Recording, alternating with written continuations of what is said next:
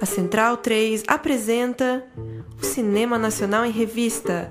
É o Central Cine Brasil.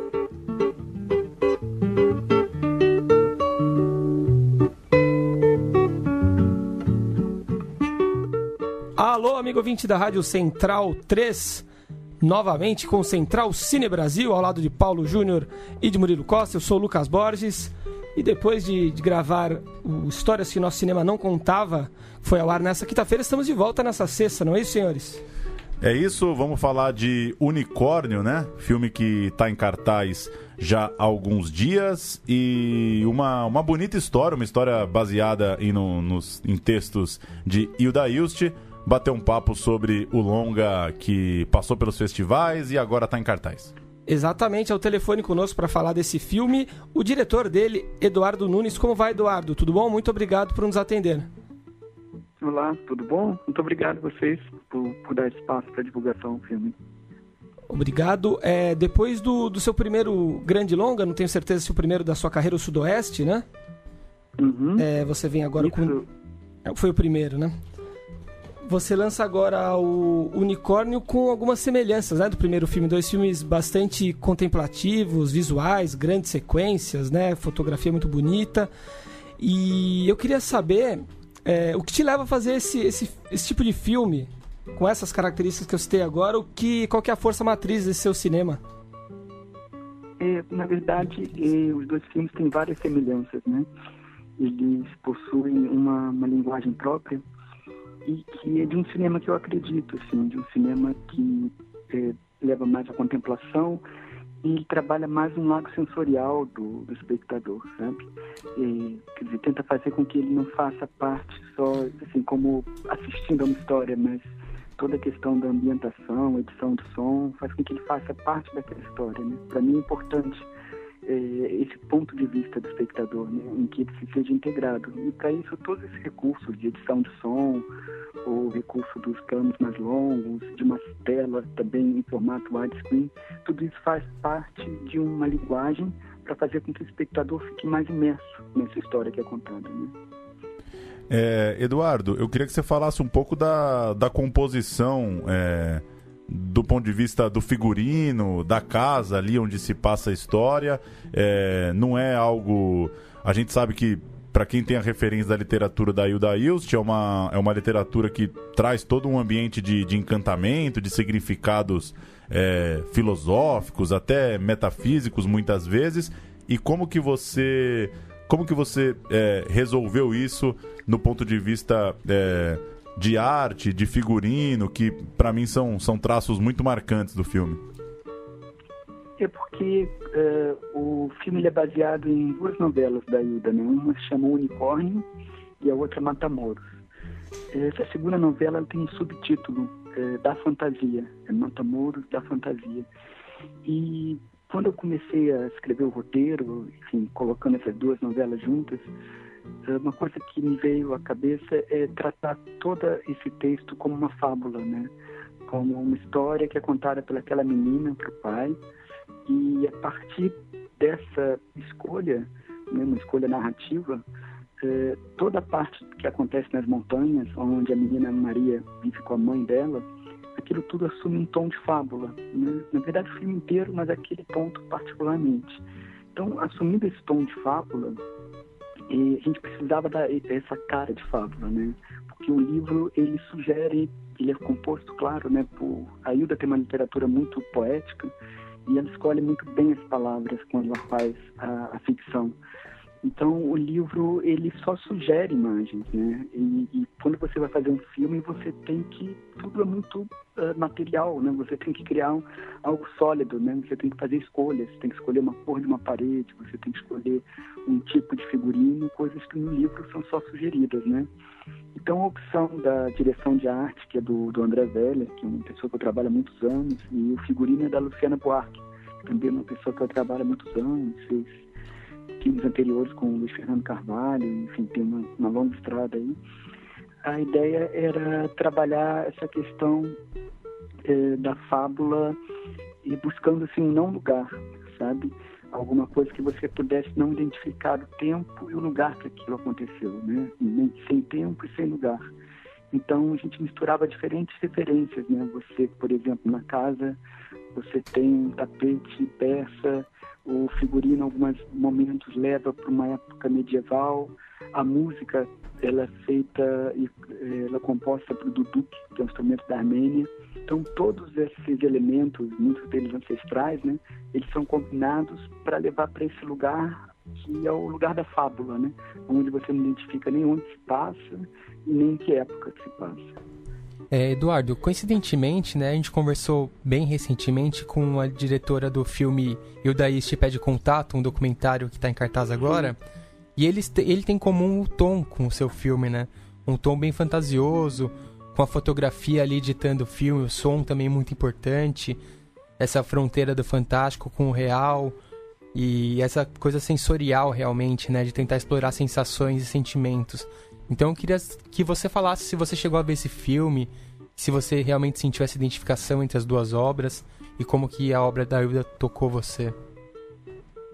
É, eu conheci a Gabriela Grepp, que é a diretora do filme, no ano passado. Ela foi assistir Unicórnio no Festival do Rio. E agora eu, eu, vi o filme dela recentemente na Flip. O filme foi exibido na Flip, o Unicórnio também. E eu pude assistir o filme dela. É um filme muito bonito, assim, um filme lindo.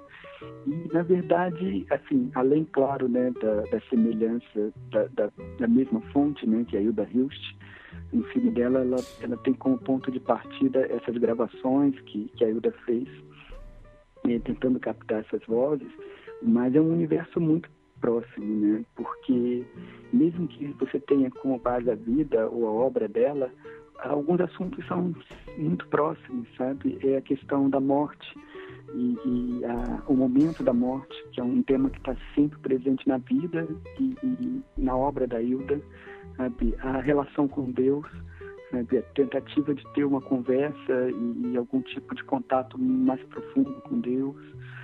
A própria questão da sexualidade, que está presente no jeito que ela fala, nas coisas que ela diz.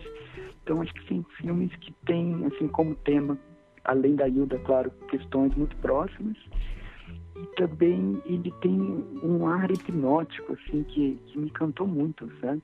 você vai prestando atenção naquele filme e escuta a voz da Hilda e tem um momento que você já vai deixando se levar e, e fica um pouco hipnotizado pela forma como a câmera conduz e, e aqueles sons e talvez essas acho que há mais semelhanças do que eu poderia imaginar entre os dois filmes e fiquei muito feliz assim dos dois filmes estarem sendo lançados juntos porque é um momento de redescoberta da Hilda Hilst, né? É uma autora que, para mim, ela é, é, enfim, tão boa quanto a Clarice Lispector, assim, uma contemporânea dela e que, que teve um reconhecimento muito maior em vida, né? E talvez agora isso esteja mudando um pouco, né? Eu acho que a Hilda, a partir desses últimos anos, a obra dela toda está sendo relançada e, e, se fala muito da obra dela. Então, espero também que no filme possa ajudar a divulgar um pouco a obra da Hilda, para que as pessoas possam ler, né? Possam, é, se ouve muito falar da Hilda, mas ela é muito pouco lida ainda. E talvez esse filme ajude um pouco. Eduardo, qual tem sido a recepção do público a seu filme? Um filme que, como a gente já disse, tem essa, esse viés contemplativo, né? Um filme de pouca ação, muita beleza, e um filme longo, né? Para esse padrão, são duas horas de filme. E em uma semana de cartaz, é... queria que você contasse para a gente o que você tem ouvido do público. Sim, é, é, não é um filme nada fácil de ser dito. É um filme que ele pede, assim, na verdade, que o espectador mergulhe dentro dele, né, que, que faça parte desse universo. E acho que a partir desse momento o espectador, ele, quando se deixa envolver, ele se encanta muito, ele gosta muito do filme. Né? Eu cheguei anteontem, né, uh, de uma pequena turnê né, com o filme. A gente fez uma série de pré-estreias no Brasil todo. Foi Rio, Niterói, Teresina, Recife, eh, Brasília, Belo Horizonte, Campinas, São Paulo e, e, Porto Alegre. E em todas essas cidades eu tive a chance de, de conversar com o público. A gente fez algumas sessões com, especiais, onde tinha essa conversa depois. E eu fiquei surpreso, assim, da forma como o público recebeu o filme e, e, como eles gostariam de falar sobre o filme, sabe? Eu acho que o filme ele, ele provoca o espectador, né? Ele, ele abre algumas portas, assim, deixa alguns pontos em aberto e, e, faz com que o espectador ele se envolva talvez de uma forma é, um pouco mais profunda do que um, um cinema é, convencional, assim, mais narrativo, né?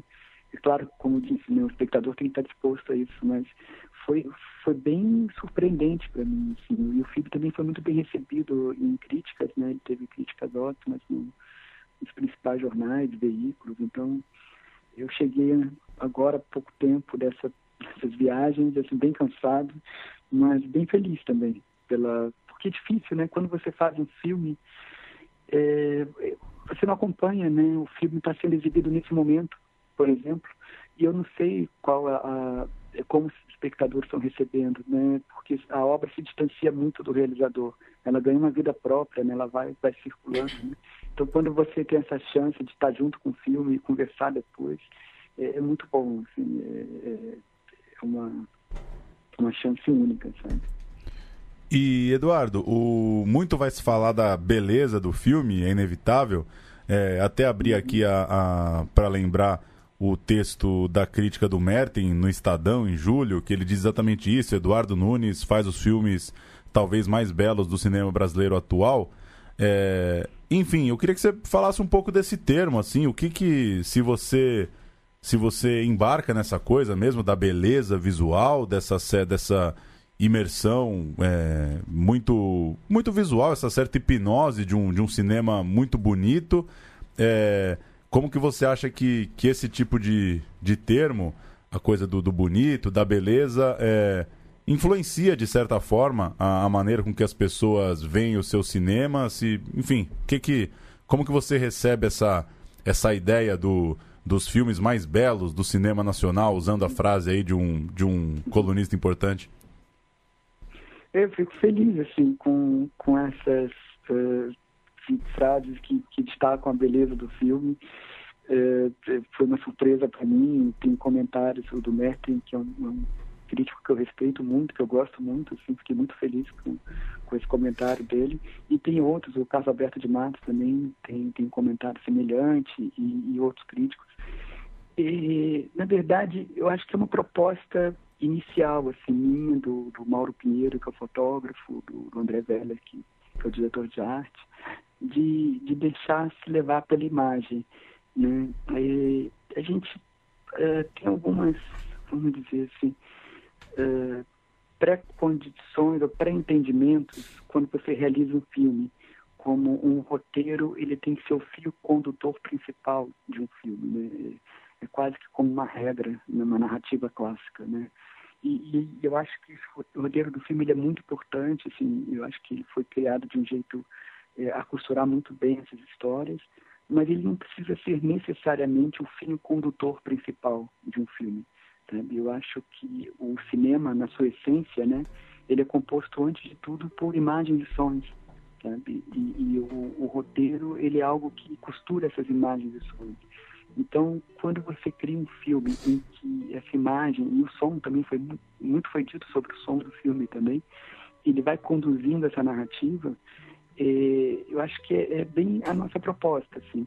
Tem vários momentos do filme em que ele, ele, se, ele fica, ele vai levando numa, é, em, em, movimentos, você se deixa absorver pelos aqueles sons, e é algo que, que te faz justamente entrar naquele universo.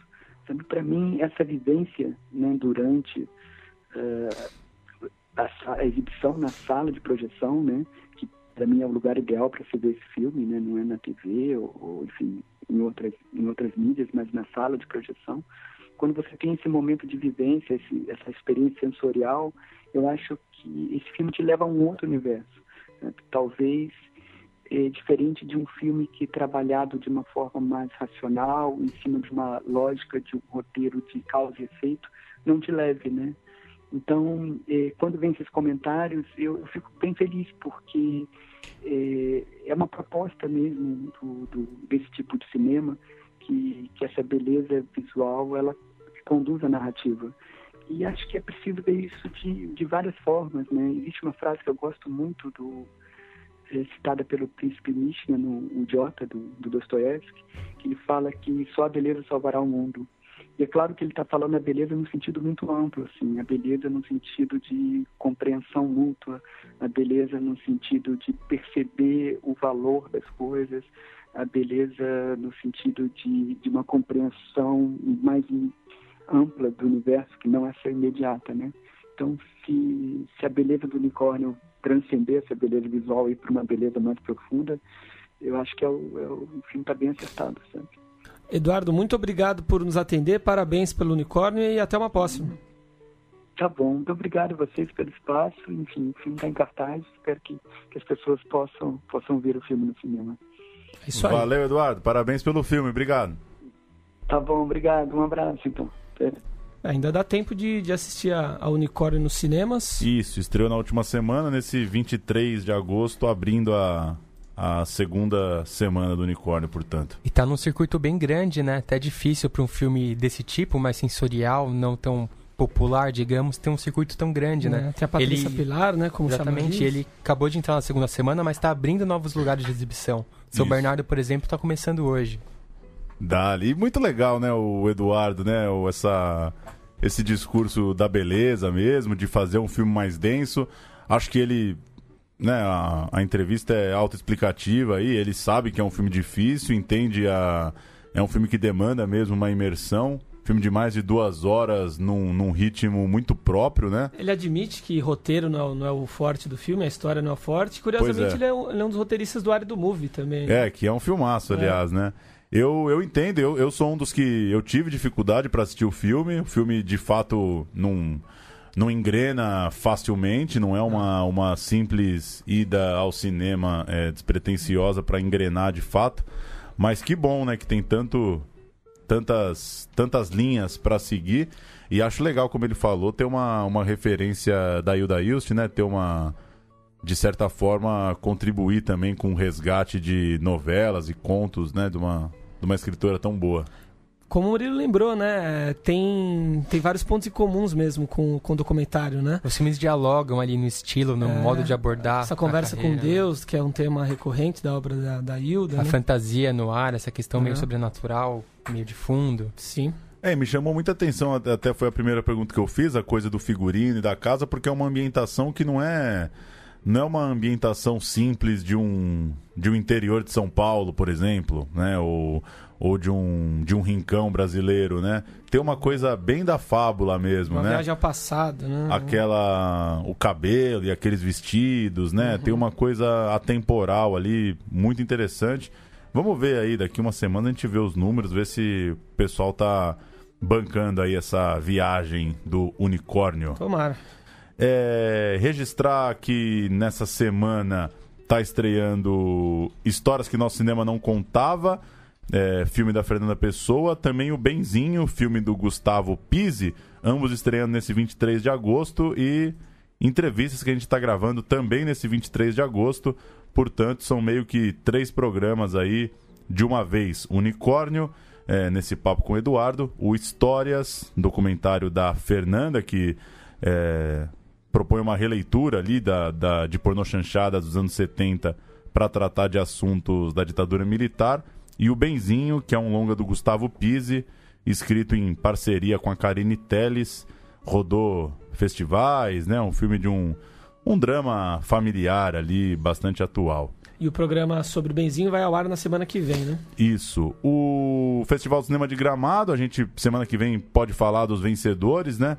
Só registrar que a Daniela Thomas, né, resolveu tirar o filme dela da competição, é, o banquete, após a morte do Otávio Frias, né, o filho, é, publisher da, da Folha de São Paulo, porque uma, uma carta que ele escreveu à época para um presidente, né, num, não foi, não assistiu o filme, né, não sei exatamente qual que é o, o episódio específico, uhum. mas ele tinha uma série de artigos interessantes a respeito da política nacional. Uma dessas cartas que ele escreveu ali em fim dos anos 80, começo dos anos 90, serve de mote para uma passagem do filme e ela achou de bom tom tirar o filme da competição, não faria sentido debater esse momento exatamente no dia do luto da família, é, né? Polêmica, ela tá vacinada depois do vazante no ano passado também. Pois é, não não se expôs a isso. É, estreia hoje também, dia 23 de agosto, o Missão 115, um filme do Silvio Darim, está em 20 salas.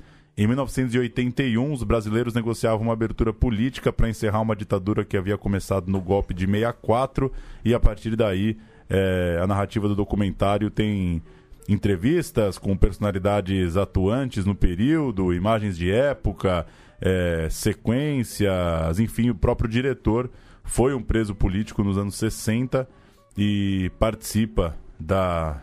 tá na trama e o, é um dos grandes aí do documentário brasileiro, né? Além dos filmes, ele é um teórico também, tem um livro muito bom sobre documentário brasileiro que é de autoria dele.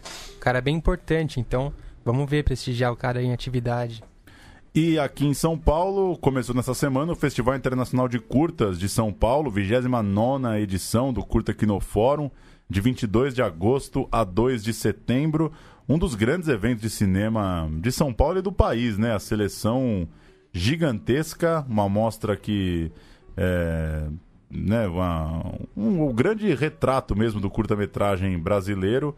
Fica a lembrança para quem tiver afim de pegar umas sessões, a gente vai acompanhando também para tratar de é, premiados, destaques e coisas do tipo. E só o, você citou na pergunta, né, Lucas, recomendar o outro filme do, do Eduardo, né, o Sudoeste, Sim. que é um filme muito, muito bom, né? Um filme, eu, eu gosto até mais do Sudoeste do que do Unicórnio. Preto e branco, né?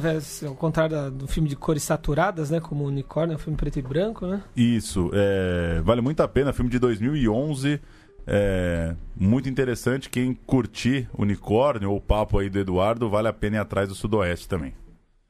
É isso. É isso? É isso. Valeu, senhores. Um abraço.